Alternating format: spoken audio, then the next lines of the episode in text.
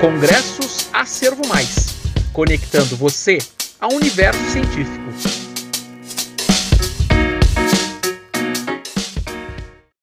O título do nosso trabalho é Avaliação do impacto de treinamentos institucionais na comunicação de más notícias obstétricas, revisão de literatura. Os autores são Ana Carolina Araújo Laje Santos, Gabriela Santos Pérez, Gabriela Torres Teixeira, Taruane Melo Nogueira e Sofia Guimarães Piancastelli. Todos os autores são da Pontifícia Universidade Católica de Minas Gerais, PUC Minas, no campus Betim. A abordagem de má notícia é algo que todo médico está sujeito a enfrentar, sendo inevitável e inerente a qualquer especialidade médica escolhida. Um profissional despreparado, ao transmitir más notícias, pode utilizar de linguagem técnica e isso interfere na compreensão da situação pelo paciente, reduzindo o nível de esperança e satisfação com o profissional. Entretanto, existem processos de aprendizagem contribuintes para minimizar o impacto negativo durante a abordagem de más notícias. Destaca-se o método Spikes, que é baseado em habilidades e na boa prática médica para abordar más notícias, e descreve seis passos a serem seguidos para minimizar a ansiedade do mensageiro e atender de maneira integral o paciente e sua família. O objetivo do nosso estudo foi avaliar o impacto dos métodos de treinamento de comunicação de más notícias obstétricas e perinatais por residentes de ginecologia e obstetrícia através da melhoria da habilidade de comunicação de eventos adversos e da relação médico-paciente.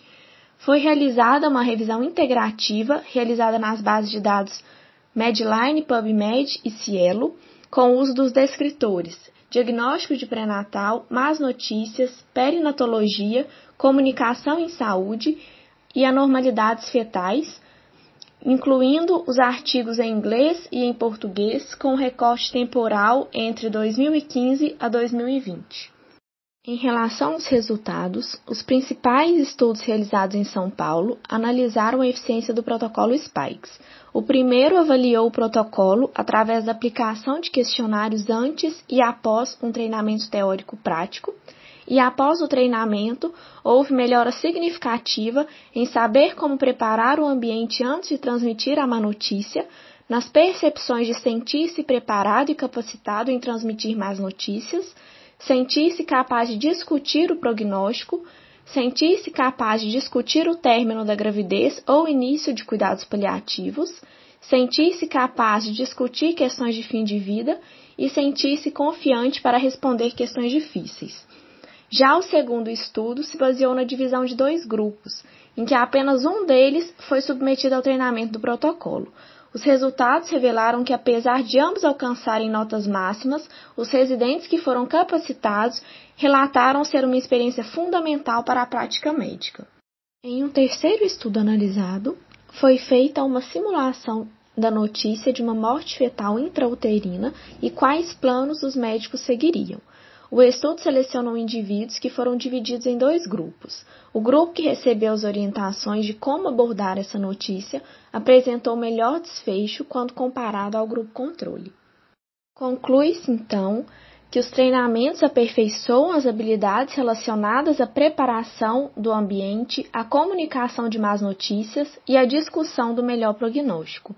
Essa abordagem é imprescindível na prática médica pela prevenção de estresse emocional em pacientes e profissionais de saúde. Portanto, a execução de mais estudos abrangendo a comunicação de más notícias é necessária para maior disseminação da importância do tema e, consequentemente, maior preparo para uma formação médica pautada na humanização. Gostou dessa apresentação? Então, dá uma olhada na nossa playlist. Lá tem muito mais. Um forte abraço e até a próxima!